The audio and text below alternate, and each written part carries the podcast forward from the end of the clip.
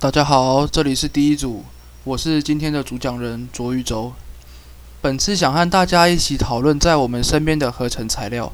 首先，先来简单的定义一下合成材料好了。化学家透过分子组合创造出的聚合物，使东西更加坚硬、具有弹性、更软、更黏、更光滑、吸水力更强、更耐久。又或是呢，防火、防水、防虫。重点是，比起类似功能的产品，极为低下的成本，还有更加优秀的性能，可以吸引着各式的企业还有消费者。举例来说，合成木。合成木呢，是近几年来发展较快的一种新型材料。比室内家具合成木的密密度还要高，硬度强。目前合成木又称仿木料塑料，是一种用以代替木材的硬质低发泡塑料。一般用价格较低的烯类树脂，如聚氯乙烯、聚苯乙烯、聚乙烯等，通过低发泡的特殊加工，提高刚性质的。与木材相比，同样可以切割、开孔、打洞、打钉等等。具有物性均一、直清、不吸水、尺寸稳定、耐腐蚀、耐虫、免刷油漆等各项优点。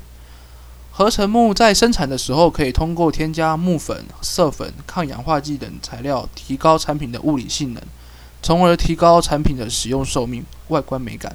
可以广泛的应用在建商啊、汽车工业、室内家具等方面，有利于缓解对木材资源有效的紧张。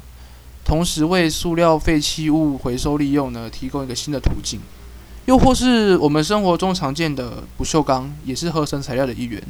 由于铬的添加，钢铁表面形成透明的氧化铬保护层，抑制了氧化铁的生长，因此不锈钢比一般的钢材具有更加优秀的抗腐蚀性能与耐热性，卫生且更加容易清洗，而且其生命周期长，替换率也低。现代的环保意识抬头，绿色材料逐渐受到重视。一百趴回收的不锈钢是最佳的选择。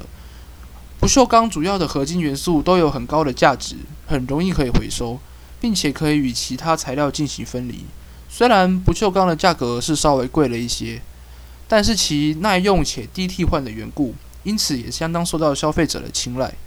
以《东西的故事》这本书的内文而言，以上所提到的合成木还有不锈钢。都是堪称完美的产品，但这些化学技术其实并不是全部都这么优秀且有利于环境的。就一个常常出现在我们生活周到的东西好了，合成纤维。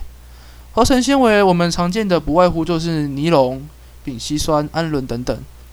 合成纤维比大多数的天然纤维更耐用，而且容易结合不同的染料，防水、防污性等机能也是让消费者相当青睐的。然而，其容易被损坏，容易产生静电，甚至呢，有些消费者还会对其产生过敏、不良反应，这些都是它的缺点。但便宜的价格、多样的款式，还有方便的机能，让许多消费者仍然相当喜欢购买。听完以下的报道，或许就会让有些人改变想法。根据微生物学免疫博士麦伦华斯先生所著作的一本书《健康家园》中，就有提到。现今大部分的合成塑料、合成纤维都对人体都是有害的。譬如说聚氯乙烯 （PVC），普遍被认为具有致癌物的塑料品，但是却在制衣过程中仍然在广泛的被使用着。